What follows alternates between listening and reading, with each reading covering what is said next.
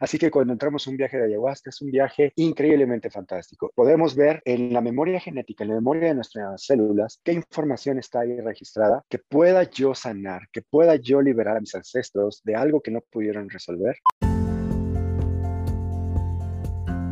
Bienvenidos a Una Mirada Distinta. El podcast que desafía tu manera de ver las cosas. Yo soy Gonzalo Córdoba. Y yo soy Jonathan Valderas. Gracias por ser parte de nuestra audiencia. Y escucharnos como cada viernes. ¿Qué tal amigos? Nuevamente acá en una mirada distinta. Jonathan, ¿qué tal? ¿Cómo has estado? Hola, muy bien Gonzalo. Un viernes más en una mirada distinta. Ya estábamos allí algo ansiosos, entusiasmados por grabar.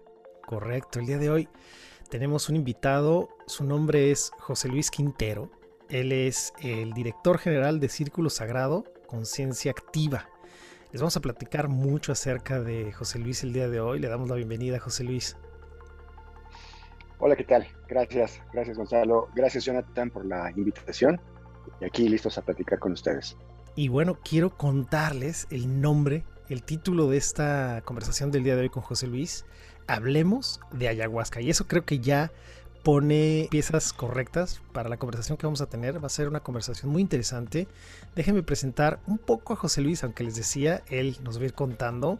José Luis ha trabajado como inspector aeronáutico, es piloto aviador, ha capacitado en aviación, también eh, tiene programas de trabajo en equipo en Henkel con varias empresas, inspirando la evolución, fortaleciendo a las personas y organizaciones. En fin, él ha, ha sido un bastantes trabajos de desarrollo personal de distintas sabidurías como las ancestrales, como el tratamiento, como vamos a hablar justamente de esto, ¿no? de las plantas sagradas, eh, trabajo de temazcales, en fin, prefiero que, que José Luis sea el que nos lo cuente, pero eso, hablemos de ayahuasca, ¿cómo arrancamos José Luis? Por favor, me encanta que seas que seas piloto, creo que se lleva, se lleva muy bien con, con, esto de la ayahuasca. No hay casualidades. Pero adelante, el, el, micrófono es tuyo, por favor, cuéntanos.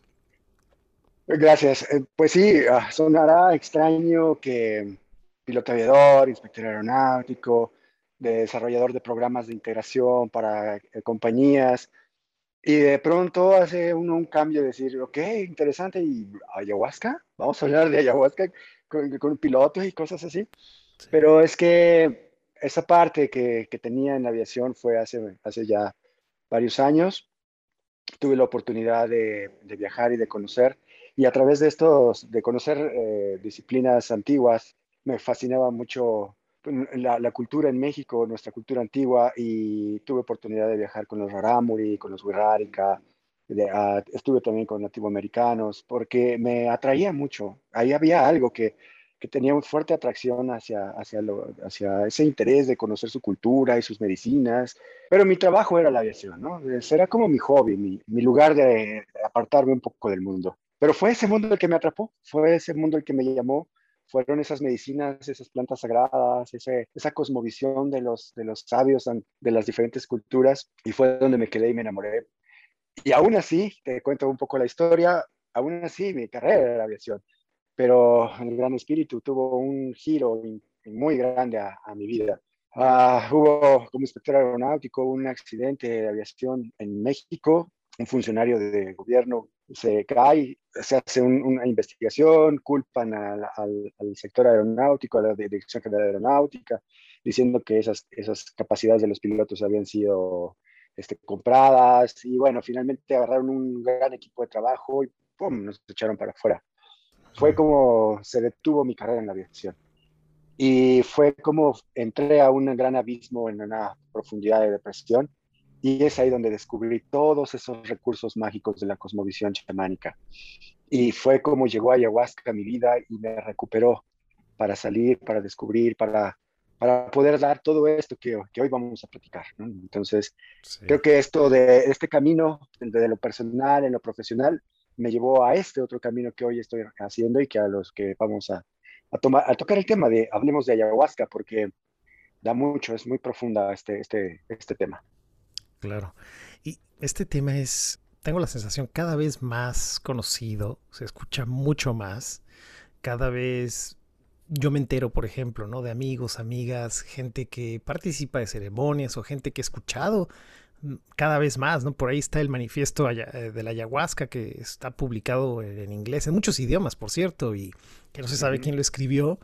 Creo que es muy interesante. Este, este documento está por ahí en un PDF que todo el mundo habla de él. Hay tantas y tantas cosas, José Luis, que, que son un misterio para el ser humano, ¿no? Que me maravilla escuchar y, siento mucho, ¿no? Que tú hayas estado en este grupo de gente que despiden, pero como ese evento que, causa una fuerte impresión en ti te permite de alguna manera conectarte con este, con este mundo y cuéntanos por favor cómo fue para ti ese primer encuentro con la ayahuasca y cuéntanos qué es la ayahuasca para la gente que no sabe de qué estamos hablando. Cuéntanos esas dos cosas, qué es la ayahuasca y cómo fue tu primer encuentro con este con esta sabiduría, con esta planta. Claro que sí. Ayahuasca es una liana, es una liana que se encuentra en eh, Amazonas, uno de los ríos más grandes del mundo, abarca diferentes países. Así que ayahuasca tenemos en Brasil, en Perú, en Ecuador, en Colombia. Tiene diferentes nombres, ayahuasca, ayagué. Y esta liana se corta y se cocina, se hace un cocimiento con una planta verde, una hoja verde que se llama chacruna. Las dos mezclas forman un líquido, un brebaje, en el cual se ingiere. Uno de los, es una planta enteógena, uno de los principales elementos que contiene ayahuasca y chacruna es el DMT, es dimetiltriptamina. El DMT es un neurotransmisor que se genera en nuestro cerebro en dosis muy pequeñas. El DMT también es un precursor de la serotonina, de la dopamina, la melatonina, neurotransmisores que ayudan en, en efectos en el cerebro que nos dan un estado de ánimo muy profundo, muy conectado, un estado de conciencia, de espiritualidad, de amor. Ayahuasca en el momento en que se toma nos lleva al cerebro, llega, estimula la glándula pineal, sistema límbico y se disparan esa gran cantidad de neurotransmisores llevándonos a un estado alterado de la conciencia y al, segregar esta, estos neurotransmisores sentimos esa gran conexión amorosa, profunda, divina, pero va un poco más allá que esta explicación, digamos, científica sobre los neurotransmisores y, eh, vegetales, que en este caso es el de ayahuasca. Chamánicamente también tiene un, sentido muy profundo. Chamánicamente se considera que esta planta tiene un espíritu muy profundo, que es el espíritu de la madre tierra. A este espíritu le llamamos la abuelita. Así que cuando uno toma este brebaje, entra en ese estado alterado de conciencia, comienza esa parte de la psicodelia cuando está llegando a la glándula pineal, se abre esa percepción y entramos, nuestra mente, nuestro cerebro se prepara para entrar a un mundo, a una expansión de la conciencia. Esto quiere decir la realidad que nosotros estamos viviendo hoy en esta, en esta conversación, en el mundo que, que le damos nombre y forma y, y, nos llamamos de una manera y cumplimos con nuestros favores, trabajo, son una realidad de muchas realidades, en multiuniversos. Ayahuasca nos muestra estos multiuniversos, pero también nos muestra algo muy interesante, la memoria que está dentro de nosotros. En nuestra memoria genética está guardada toda esta información por parte de mi padre, de mi madre, de mis abuelos, mucho más atrás, un camino ancestral muy profundo. Así que cuando entramos en un viaje de ayahuasca es un viaje increíblemente fantástico. Podemos ver en la memoria genética, en la memoria de nuestras células, qué información está ahí registrada que pueda yo sanar, que pueda yo liberar a mis ancestros de algo que no pudieron resolver y que hoy lo puedo, lo puedo ver de frente en mi, en mi viaje con ayahuasca, en mi visión, y me pueda liberar de eso que me frena la vida. Tengo 20 años aproximadamente que yo tomé por primera vez ayahuasca. Eso fue muy hermoso. Entré en ese estado. Comenzaron, comencé a ver muchas luces de colores, mucha geometría sagrada, mucho, mucho que todo el mundo reporta cuando inicia el proceso de ayahuasca. Y después comienzan las visiones. ¿Qué son las visiones? Es como estar soñando despierto. Uno cierra los ojos y se ve en una montaña, se ve en un planeta, se ve hablando con, con, mis abuelos que ya fallecieron, o se ve en diferentes lugares, en diferentes escenarios. Pero hay algo interesante, nunca se pierde la conciencia y no se está dormido. Así que uno puede abrir los ojos, ver en dónde está, qué está sucediendo, cierro los ojos y ¡prum! vuelvo a estar en ese espacio, en ese universo. Y ahí podemos ver cosas que nos duelen, cosas que nos lastiman, cosas que no he querido ver en mi estado plenamente consciente. Y puedo trabajarlo, puedo comenzar a darme cuenta que he venido siendo, que ha venido pasando. y poderlo liberar. En mi primera experiencia fue muy hermosa. La verdad es que fue viajar por muchos lados, montañas, y tuve una visión muy, creo que esta fue lo que me permitió entrar en un estado de conciencia o una forma de ver la vida diferente.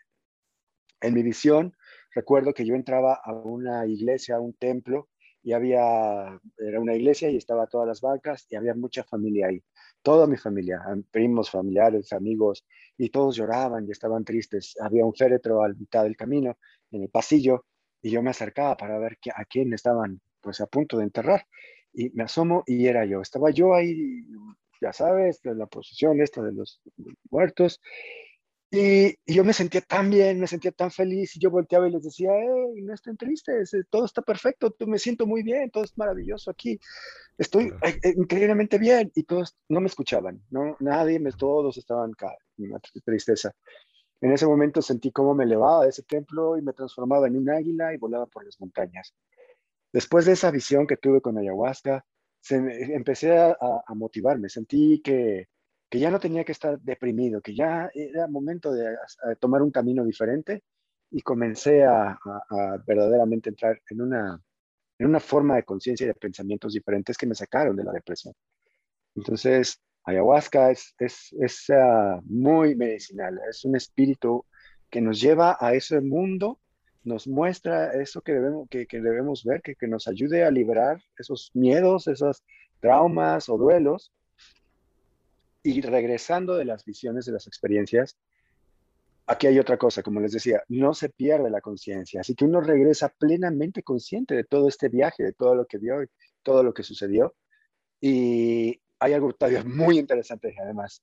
Los científicos han estado investigando por qué tanta gente está recurriendo a ayahuasca. Y es que el cerebro, cuando comienza a ver todas estas visiones, para el cerebro es una realidad profunda. Así que crea redes neuronales en la corteza prefrontal, nuevas redes neuronales para poder entender todo este proceso de visiones que está sucediendo. Nuestro cerebro, eh, su máxima creación, su máximo desarrollo que hasta hoy tiene es la corteza prefrontal, que es la parte creativa del cerebro, imaginativa, matemática, que construye, que, que crea, que diseña. Y creamos redes neuronales cada experiencia de ayahuasca.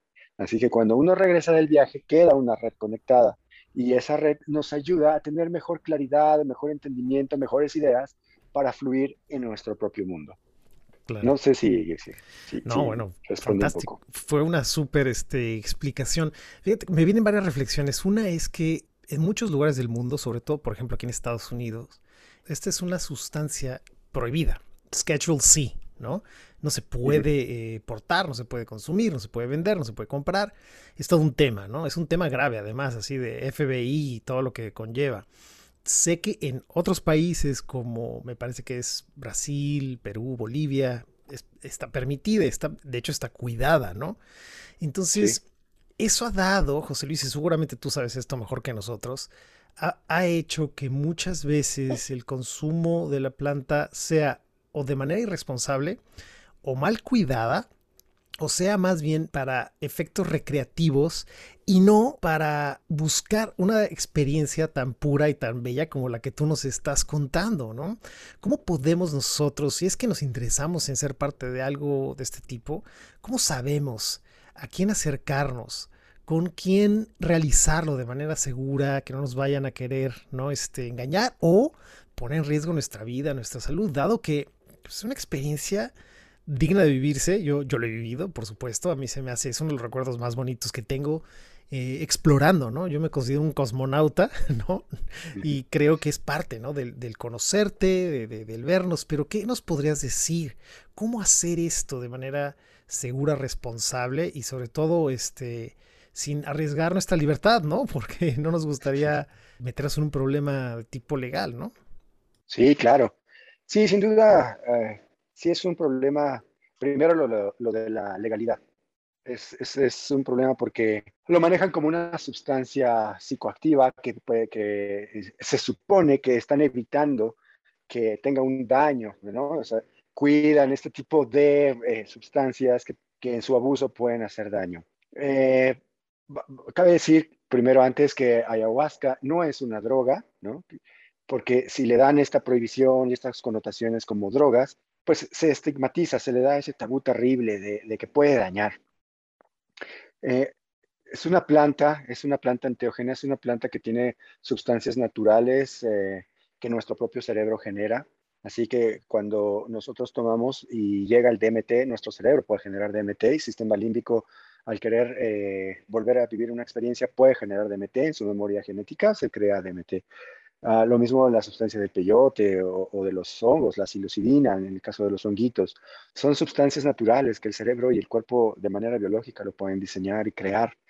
A diferencia de las drogas, que son sustancias sintéticas que no, que no se pueden generar en el cerebro y que lo que va a hacer el sistema límbico es generar un neurotransmisor de ansiedad para volver a querer consumirlo, para volver a querer tomarlo y, llevarlo.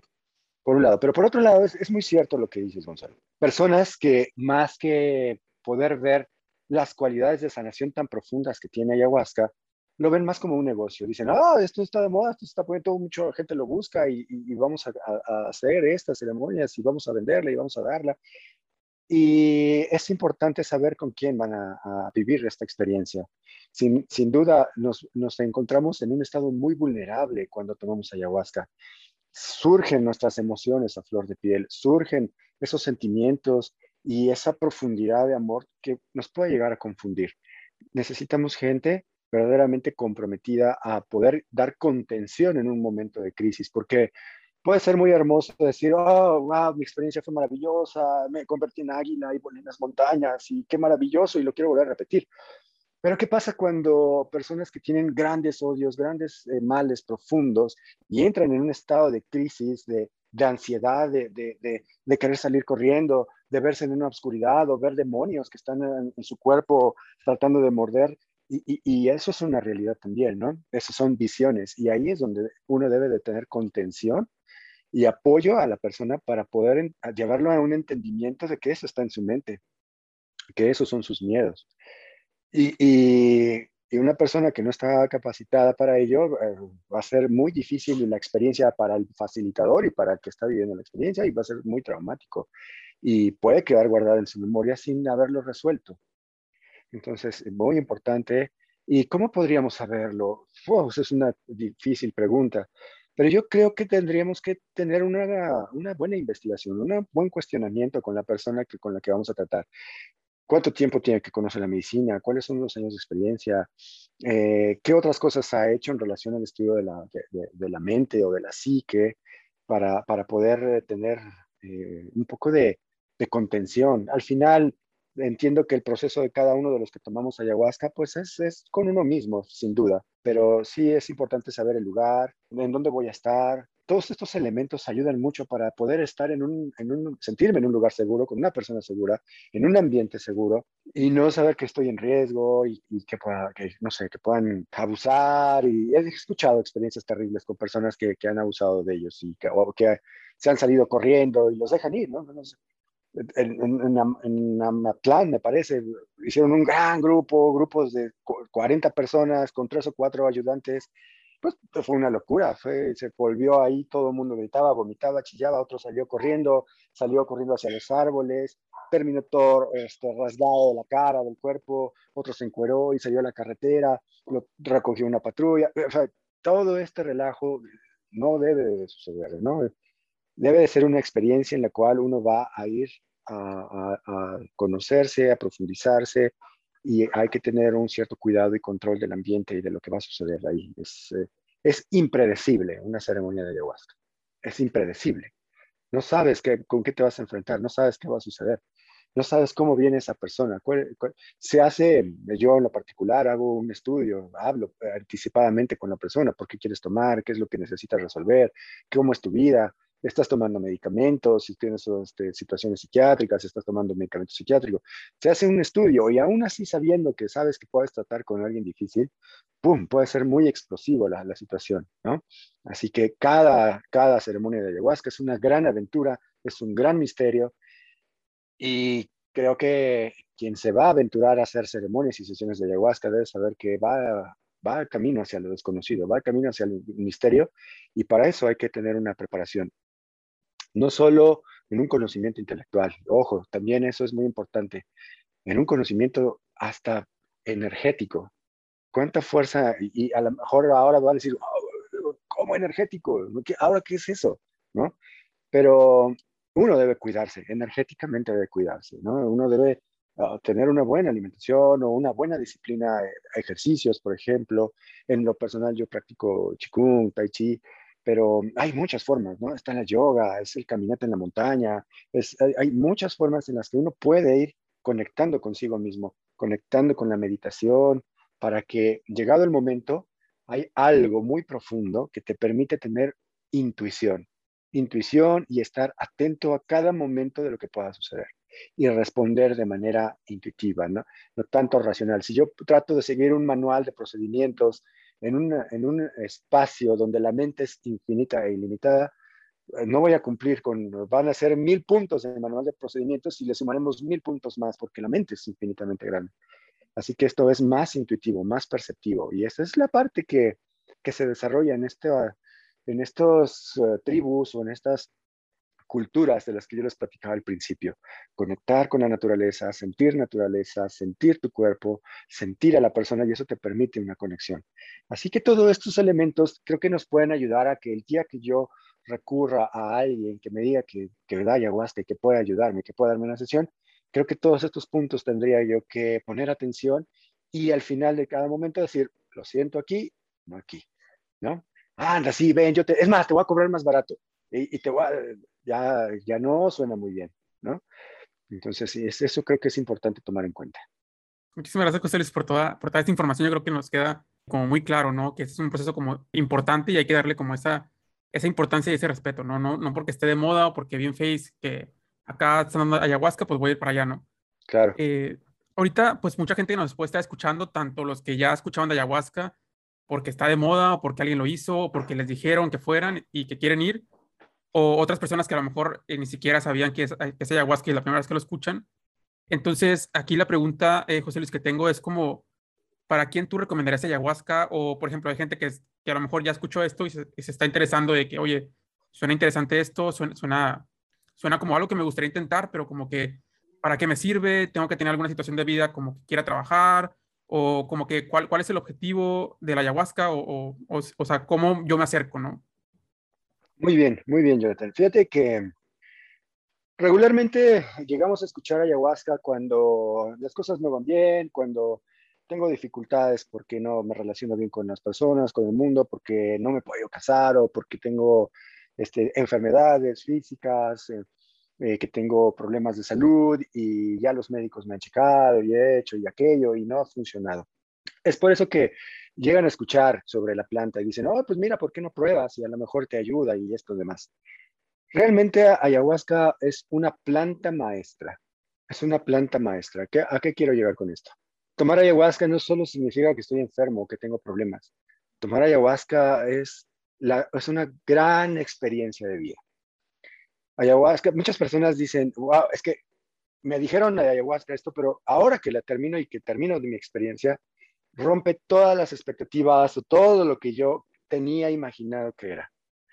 La verdad es que entrar a un estado profundo de la mente, expandir la conciencia y sentir la emoción, la vibración, el amor tan profundo que logra sentir cuando uno toma ayahuasca, aún, aún en un estado, en un viaje de esos que les llaman mal viajes, que yo digo que es un muy buen viaje, en un mal viaje donde ven demonios y pueden trabajarlo y pueden darse cuenta que esos demonios eran miedos y una tormenta de pensamientos que no le daban claridad a su vida, pero que cuando lo enfrentan y lo liberan, conectan profundamente con consigo mismos, aman y, y reconectan con sus seres queridos, es una experiencia muy grande y muy profunda.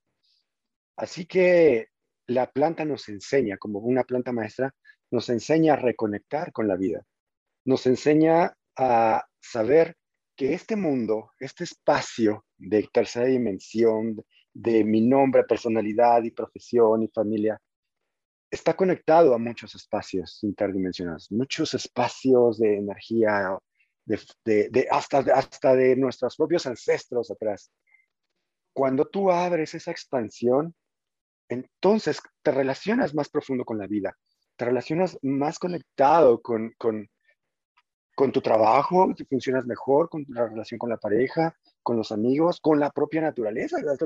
Empiezas a cuidar la plantita o abrazar al animalito y darle mucho, sentir mucho más cariño por el perrito, la mascota.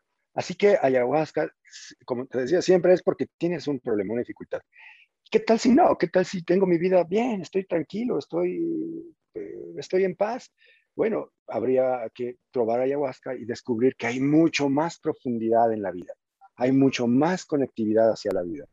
Así que ayahuasca es para todo mundo, para todo mundo, sanos, no sanos, enfermos físicamente, eh, eh, que problemas que tienen neurológicos, psicológicos, psicosomáticos, es para todo mundo.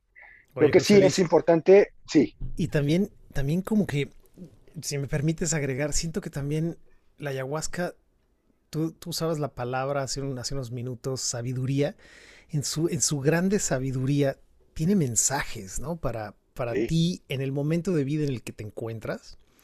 Tiene mensajes. Aunque he de reconocer que es una planta que te hace como quiere. O sea, ¿A qué me refiero? Creo que es un es muy fuerte, o sea, de entrada el sabor no es placentero. Si fuera placentero nos la tomaríamos cada rato, ¿no? Es un sabor muy fuerte, muy amargo, ¿no? O sea, me acuerdo y lo rechazo, ¿no? Por ejemplo, digo, ay, a lo mejor hay quien ya le agarró el gusto, a lo mejor a ti ya hasta te gusta. Para mí era difícil, ¿no? Para mí fue difícil y no lo he hecho una sola vez, sino varias veces. Y después recuerdo que hay que ser muy humildes para hacer ayahuasca. Eh, yo creo, siempre he pensado que hay que tener una humildad profunda como ser humano, que a veces pensamos que somos como que seres superiores, para permitir que un ser tan sabio como una planta nos haga, nos revuelque, nos haga vomitar, diarrea, escupir, llorar, gritar, reírnos, este, agradecer, viajar y regresar y volvernos a ir en, unas horas, ¿no? Entonces creo que también es importante reconocer que lo que tú dices de tener un acompañamiento, un contexto correcto, una contención apropiada, es sumamente esencial porque hace que la experiencia que tengamos, que no sabemos cuál puede ser, como tú decías también, nos va a sorprender. Creo que es muy importante tomar en cuenta todos estos factores, ¿no? Yo, al menos, cada vez que lo he hecho he pedido suavidad.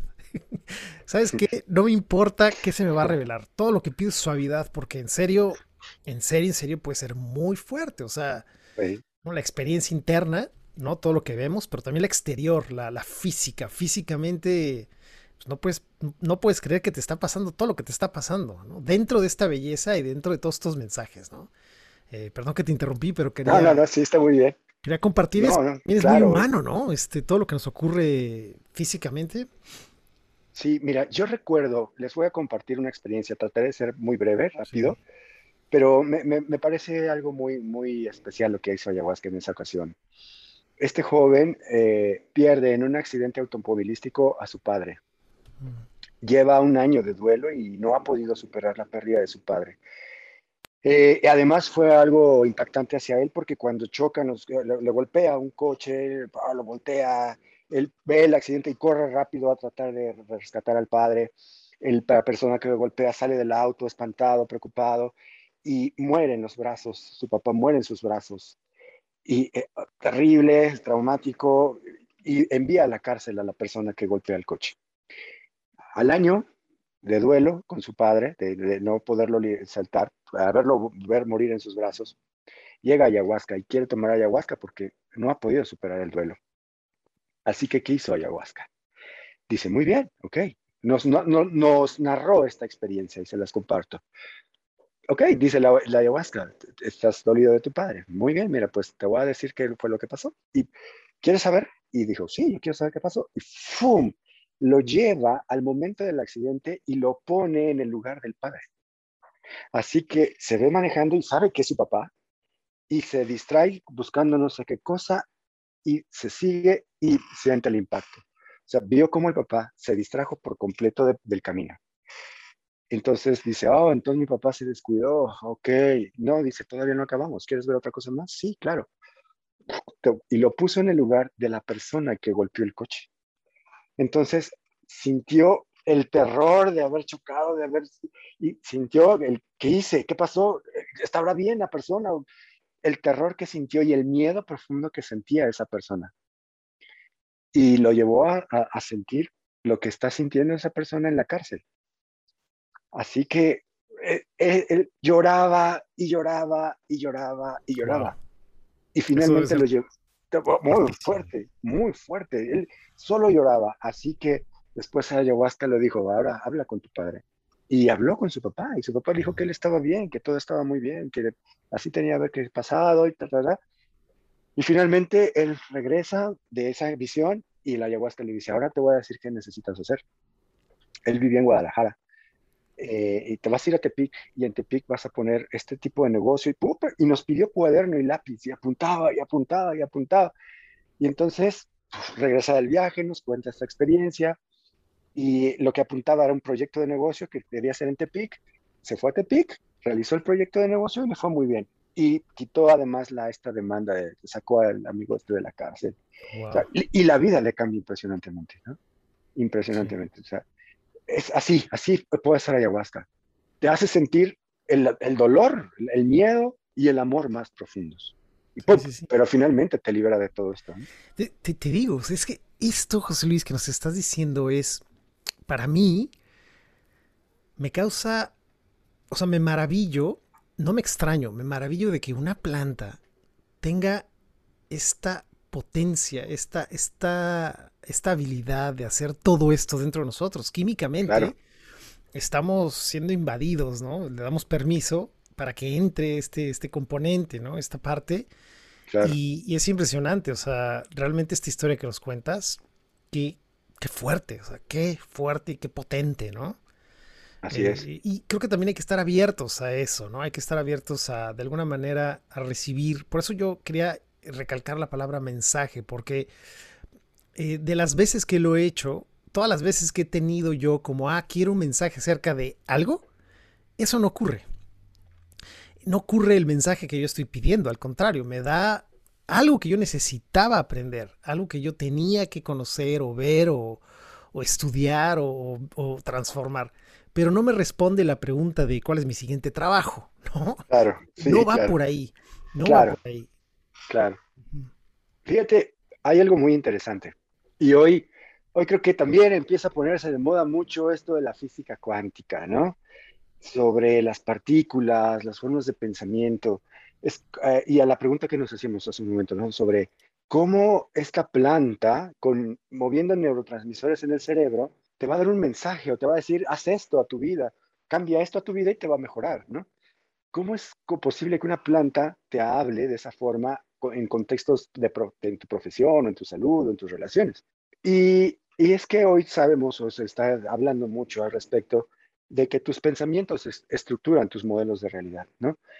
que, tus pensamientos y tus emociones determinan qué tan, qué tan exitoso puede ser, tus creencias además, ¿no?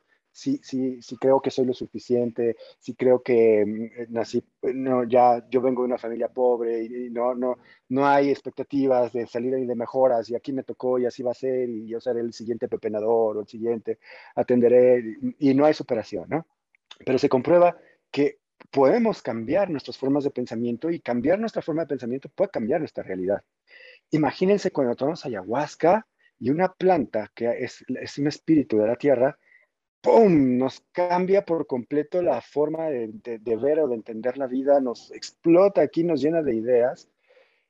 ¿Y qué pasa con las estructuras mentales? ¿Qué pasa con, este campo cuántico de ideas, donde nos conecta con, otras, personas, donde este Carl Gustav Jung decía el inconsciente colectivo, ¿no? donde estamos conectados con otras personas y entonces encontramos esa frecuencia en la que podemos conectar, elevar la frecuencia y encontrar a la persona adecuada o el evento adecuado o la situación o circunstancia que me van a hacer el parteaguas para comenzar un nuevo proceso de vida. Que en lo personal a mí me pasó, yo estaba muy metido en la parte aeronáutica, que era algo que yo quería, ya estaba tocando campos por, por, por darme un gustito. ¿Y cuál gustito? Fue el que, pum, me agarró el camino y me dijo, este es el camino que vas a seguir, ¿no? Y pum, me abrió un panorama increíblemente poderoso. Y hoy tengo 12 años dando ayahuasca, 20 que la conozco. No solo ayahuasca, he tratado también con el jicuri, con el peyotito. Y son experiencias que me han mostrado grandes cosas. He vivido buenas experiencias, dolorosas experiencias. He tocado temas de locura, de obscuridad, de maldad, en, los procesos mentales, porque somos parte de toda esa colectividad, ¿no? Entonces, todo se debe conocer, todo es conocimiento, todo es conocimiento para, pues eh, finalmente todos estamos en un camino de evolución y entre más trabajemos, mejor ayudamos en ese inconsciente colectivo a que todos seamos mejores. Un hombre, pues excelente, caray. Adelante, Jonathan. Sí, José Luis. Y una, una pregunta así como de, de, la curiosidad de lo que comentas. ¿Tú le recomendarías eh, ayahuasca a cualquier persona o solamente a cierto tipo de personas? Muy bien. Bueno, me, me gusta esa pregunta porque es cierto, casi todo el mundo dice, no, no, vete a la ceremonia de ayahuasca, lánzate, porque te va a hacer muy bien. Pero hay algo muy importante que debemos tomar en cuenta. Por ejemplo, personas que tienen un cáncer terminal, personas que tienen enfermedades terminales ya muy fuertes. La naturaleza es naturaleza. Procesos de ciclos de nuestra vida es un inicio, un avance y un final. Todos vamos a trascender ese gran portal y nos vamos a ir con nuestros ancestros a los cielos, al gran misterio. Así que pensar o decir, no, no, tu cáncer terminal se va a recuperar así, te vamos a igual, vas a salir. No, no, son, son procesos naturales, respetamos los procesos naturales y tomar ayahuasca para decirle a una persona que se puede aliviar con un avanzado de problema muy grande ya de salud, no, no se puede engañar a una persona de esa manera, pero sí se le puede dar para que su transición a ese otro espacio en el que va a partir sea de manera amorosa, sea de manera consciente, que sepa que va a llegar ese momento y que lo va a trascender de una mejor manera. También es importante cuidar a las personas que tienen problemas de hipertensión graves. Ah, como les decía, imagínense el, ejemplo que les daba del chico que se vio manejando como su padre y se vio manejando como el que golpeó al padre. Es impactante. Y si una persona no está bien de, del corazón, si, si tienen una hipertensión o problemas de, corazón que no están siendo controlados, lo pueden llevar a un infarto, lo pueden llevar a un, proceso grave, o, personas con diabetes, que se les baja el azúcar y que pueden estar en un estado de inconsciencia y uno cree que está en su viaje y cuál, está entrando en, un, en una coma diabético, ¿no? Entonces, es importante tener mucho cuidado en quiénes van a vivir la experiencia o invitar a quién voy a invitar y no porque lo vea tan grave le diga, sí, te va a ayudar. No, hay que ser muy claros en esto y hacerles ver que es una planta poderosa, que es una gran planta maestra, pero que todos llevamos ciclos ciclos importantes que cumplir en vida y uh, tener cuidados, ¿no? Sí se les da a personas con diabetes, sí se les da a personas con hipertensión, pero controlados, que tomen sus medicamentos, que, que estén eh, con su medicamento bien al día y, y, sabemos que puedan tener ese proceso de manera normal, natural. Buenísimo, muchas gracias. Sí. De hecho, recuerdo un documental. Hay un, hay un canal acá en Estados Unidos que se llama Vice, eh, como vicio en inglés, ¿no? Y es muy famoso este chico eh, que se llama Hamilton. Él ha hecho toda una serie de entrevistas, viaja por el mundo, haciendo y siendo parte de sustancias, voy a llamarle entre comillas, psicoactivas, ¿no? Psicodélicas. Y dentro de esta serie es muy buena. Este, este, si lo pueden encontrar por ahí, yo se recomiendo porque es fascinante. Este hombre lo ve desde el lado puramente científico. Él es un, creo que es químico, biológico, biólogo, algo así, ¿no? Entonces está muy clavado en el componente químico, en lo que ocurre, ¿no? En, en incluso se mete al laboratorio y, con la gente trata de entender cómo, es, cómo son los compuestos, ¿no? De, de cada cosa. Pero hay una, hay una parte muy interesante donde él eh, me parece que va, no recuerdo si es a Bolivia o a Brasil, y hay una ceremonia en la que hay niños. Mm. Eh, es una, donde hay toma, toma de ayahuasca, pero en la que participan niños. A mí me sorprendió mucho porque creo que es un estigma muy grande en nuestra manera de entender cómo relacionarnos con estas sustancias. Es como, no, esto es para los adultos, ¿no? Sin embargo, la gente que realmente y me estoy, refiriendo a la gente nativa o a la gente indígena, a la gente que tiene la raíz todavía pegada a la tierra, ¿no? Su raíz, su corazón a la tierra, no hacen una separación entre esto es para los adultos y esto es para los niños. Sé que también los, los huicholes, los huirrárica, también le dan peyote a los niños. Sé que también lo he visto en documentales también. Entonces, háblanos un poco de eso, pues se me hace alucinante. Lo he visto en una ceremonia California, también por acá. Vi, participantes niños y me, llamó la atención. ¿Y cuál es la lógica ahí, José Luis? Claro, eh, sí, en Brasil es, es, una religión, es el Santo Daimé, que también está en California, en Estados Unidos. Hay una parte en la cual ahí está el Santo Daimé, me parece, allá en California. Y por parte de Peyote también hay una, eh, hay una religión, no me acuerdo ahora cómo se llama, de, de nativoamericanos que también tienen eh, como ese permiso de, de, comer y consumir peyotito y se los dan a, los, a sus niños. Y los huicholes también, los huirrárica.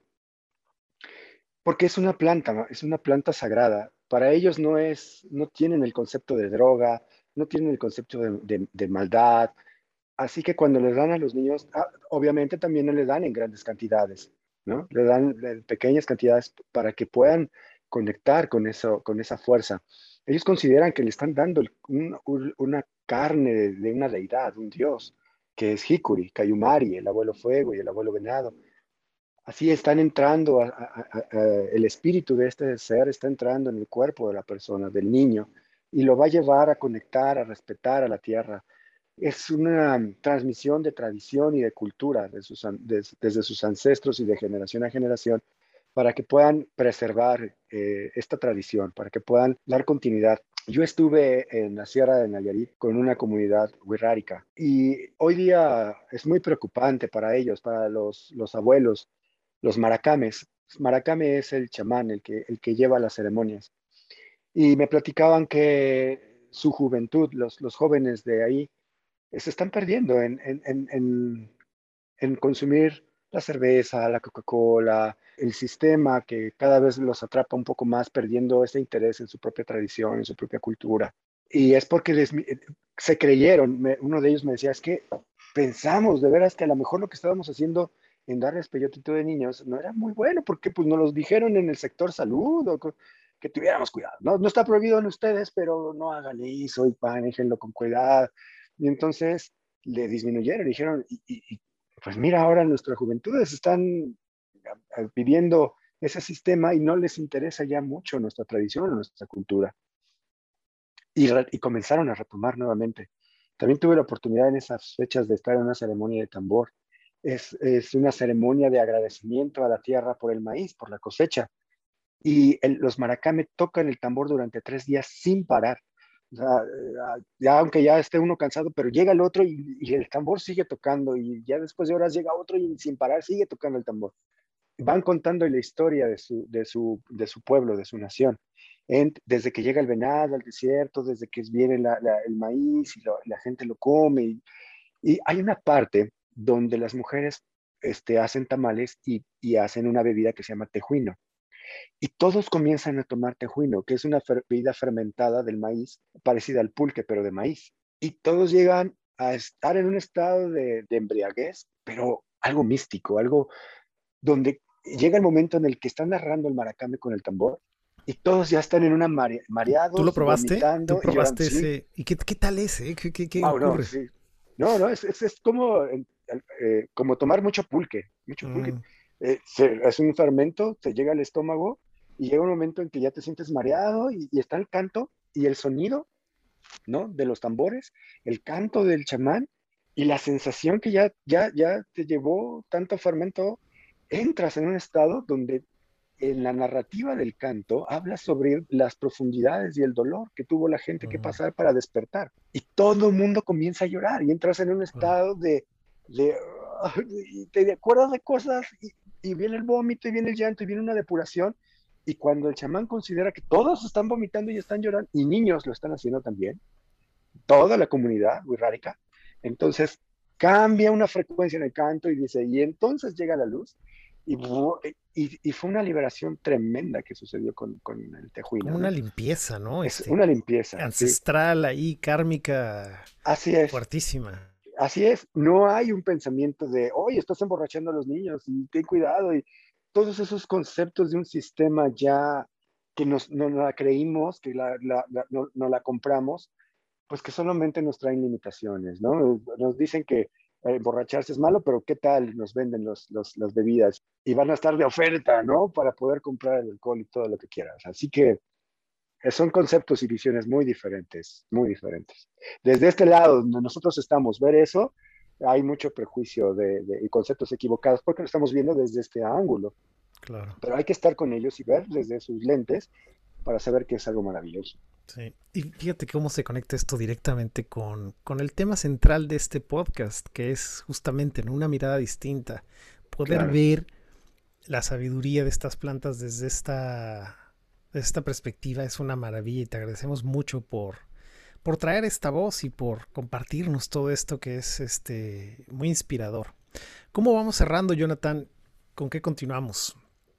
Sí, a mí me encanta esto que nos comparte José Luis, porque yo creo que, pues, si, es una crítica como directa, ¿no? A este, a este nuevo sistema, en el que, pues, o sea, pues sí, se mueve mucho dinero, pues obviamente van a promover la Coca-Cola, se va a promover a lo mejor el consumo de, pues, marcas que a lo mejor producen, eh, pues, mucho dinero, ¿no? De hecho, me parece que, que México es el país más consumidor de, de Coca-Cola, ¿no? Y pues vemos también problemas que se están haciendo de que se están terminando el agua, de que no hay agua en muchos lugares por esto, por estas fábricas de, embotelladoras de Coca-Cola, ¿no? Entonces, eh, y cómo es como, oye, no, es, esto que están haciendo está muy mal y está muy raro y los niños y todo esto, y es como que, ¿cómo si te preocupas por eso, pero no te preocupas de que eh, la Coca-Cola es legal para los niños, ¿no? O que la cerveza se puede conseguir en cualquier tienda, o que esto y el otro, ¿no? Es como que, o sea, como hay como, como una, una doble moral, ¿no? Porque al final, pues, ¿quién mueve todo esto, no? Pues al final, pues, pues, como dicen, ¿no? O sea, con dinero baila el perro y es como que, pues sí, por acá me están dando unos muchesotes la Coca-Cola o la cervecería o lo que sea,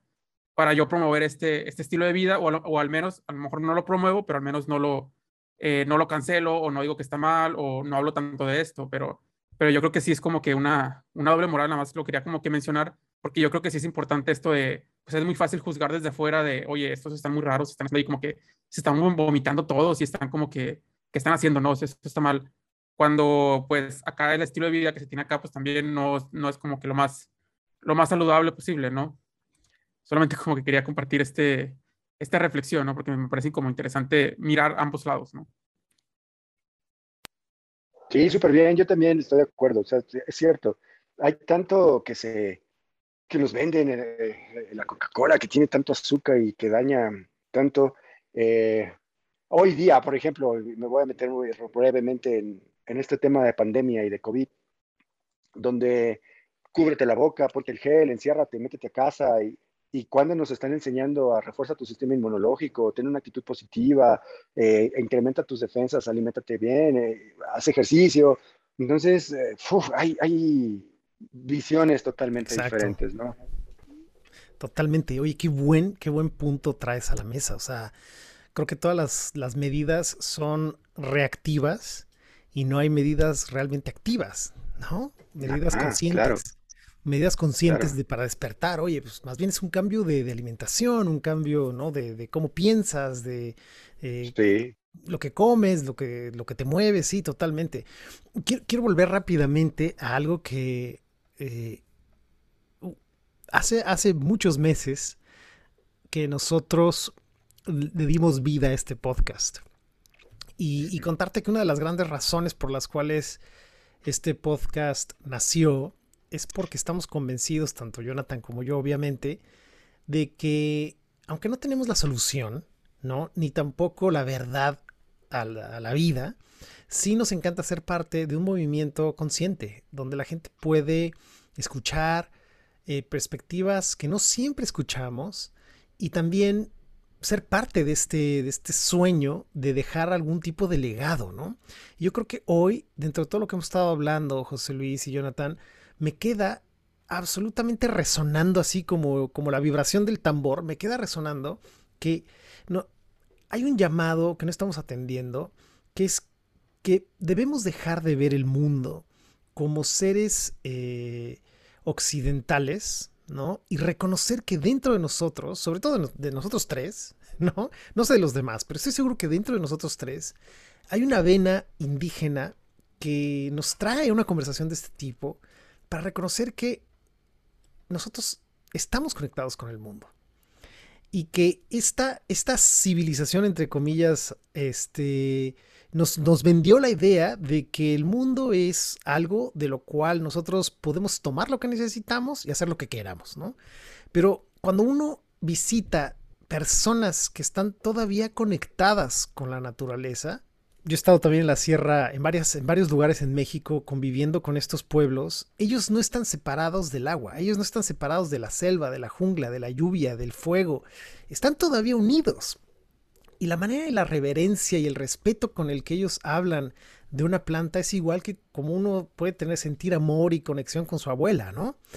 Eh, con, su abuela materna, paterna, con sus amigos. Entonces creo que también aquí sería interesante dejar un mensaje de que es tiempo de darnos cuenta que nos hemos separado muchísimo de nuestro hogar, ¿no? de nuestra esencia, eh, que somos sí seres espirituales, pero también somos seres tierra, ¿no? Seres fuegos, seres agua, eh, viento, tantas cosas que nos integran y que creo que estas sabidurías y estas plantas y este tipo de experiencias nos pueden ayudar a reconectar con eso también, ¿no? Este, ¿Cómo lo escuchas tú, José Luis?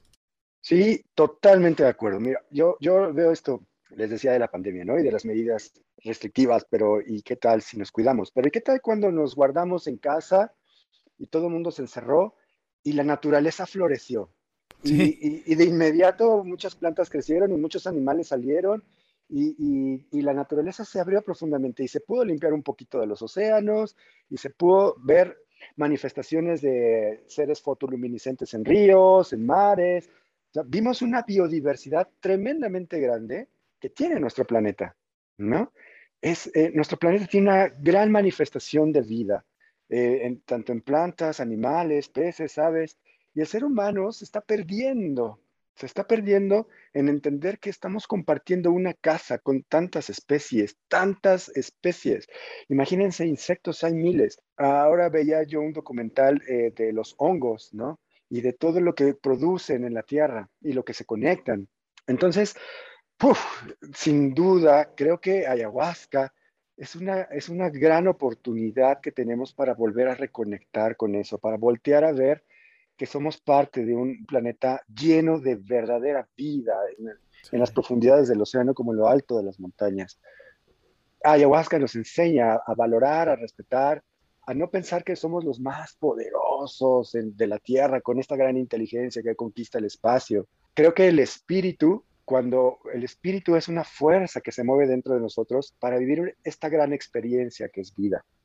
La vida es la manifestación del espíritu y en el momento en que la podemos vivir con tanta conexión, con tanta plenitud, poder abrazar, poder disfrutar de, sus vegetales, poder oler de sus flores, poder sentir la frescura del viento o de la brisa de la playa, es alimentar el espíritu. y a veces nos vemos inmersos en las finanzas, en, en, por qué mi vecino tiene ese coche y por qué yo no, y tengo que ganar más y tengo que generar más, y me pierdo en un sistema que me invita a comprar y a consumir y a cambiar de teléfono, porque ya, es que ya las aplicaciones ya no me caben y necesito el actualizado, y me pierdo en eso y me desconecto de la vida, me desconecto de la naturaleza y no hay ahí espíritu, está, el, espíritu se está muriendo.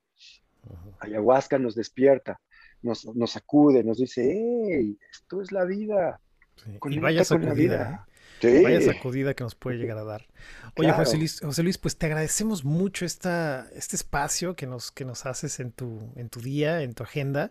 Eh, sé que andas ocupado, ocupado, sé que ofreces varias cosas. Por favor, háblanos de eso. ¿Dónde te puede encontrar la gente? ¿En redes? Adelante, si nos puedes compartir esa información, sería muy, bueno. No, al contrario, yo les agradezco mucho. Tengo una página de internet que es www.círculosagrado.com .com.mx. Está el Facebook, que es eh, Círculo Sagrado, Conciencia Activa.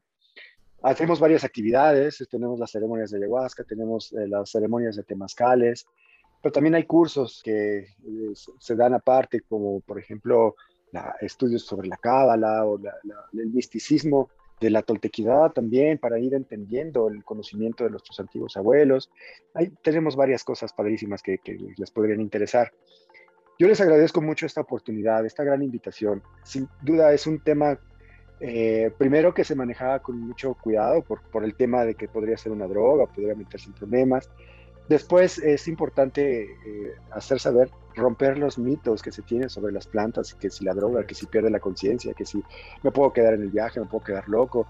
Y yo agradezco esta oportunidad para poder hablar y poder quitar esos velos y poder quitar esas creencias y invitarlos a que puedan vivir esta gran experiencia que hace que se reconecten. Entonces, sin duda es una gran labor lo que ustedes están haciendo al traer temas y que la gente escuche y que escuche las formas de pensamiento, porque hay que dar expresión, ¿no? Hay que salirse de esa, de esa monotonía del sistema, expandir nuestra mente y nuestros sentimientos y hablar de temas que pueden razonar y que pueden llevar un, ah, ok, me late, va, y voy y lo hago, ¿no? Entonces, yo les agradezco muchísimo esta gran oportunidad. Al contrario, un placer, José Luis. Pues eso es todo, amigos. Nos despedimos. Jonathan, gracias. Gracias por escucharnos a toda nuestra audiencia. Nos vamos muy contentos de esta conversación. Gracias.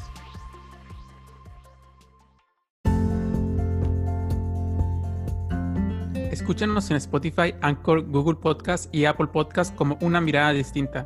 Recuerda que también puedes vernos en nuestro canal de YouTube. Suscríbete, deja tus comentarios y tus sugerencias acerca de los temas que te gustaría que hablemos. Encuéntranos en redes sociales como Una Mirada Distinta Podcast en Instagram, Facebook y Twitter. Envíanos tus sugerencias, comentarios y mensajes de voz por Instagram para incluirte en nuestros episodios. Espera un episodio nuevo los viernes. Te invitamos a ser parte de nuestro grupo privado de Facebook, Una Mirada Distinta Podcast, en donde podrás interactuar directamente con nosotros. Sugerir nuevos temas o simplemente debatir tus puntos de vista acerca de los temas que hemos hablado. Tu participación es muy importante para nosotros. No olvides suscribirte y escuchar nuestros episodios anteriores. Sé parte de nuestro proyecto. Recomiéndanos con tus familiares y amigos. Gracias.